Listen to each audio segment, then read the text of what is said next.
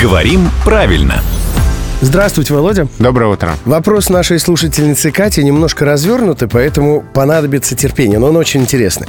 Все, я думаю, помнят старый советский мультик, в котором обыгрывалась важность использования знаков препинания а, в известной фразе э, «казнить нельзя помиловать».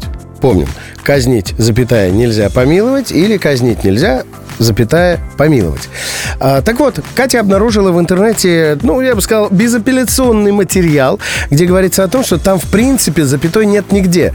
И в одном случае есть двоеточие, казнить, двоеточие, нельзя помиловать. И казнить нельзя, тире, помиловать. Это во втором случае. Ну, собственно, суть вопроса, мне кажется, понятна.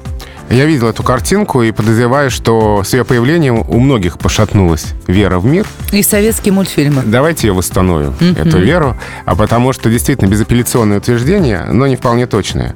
Конечно, эти знаки, которые предлагают авторы картинки, возможны. Двоеточие в первой части и тире во второй части.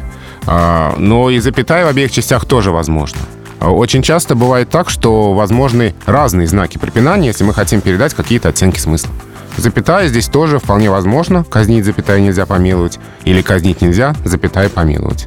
Здесь э, знаки эти тоже не ошибочны. Ну, то есть можно... Теперь мы просто расширили да, представление да, о мире. Но одно не, не исключает другое. Казнить нельзя помиловать без знаков препинания. Как вы понимаете, беспроблемней, но опасней. Но зато с хэштегом. Да.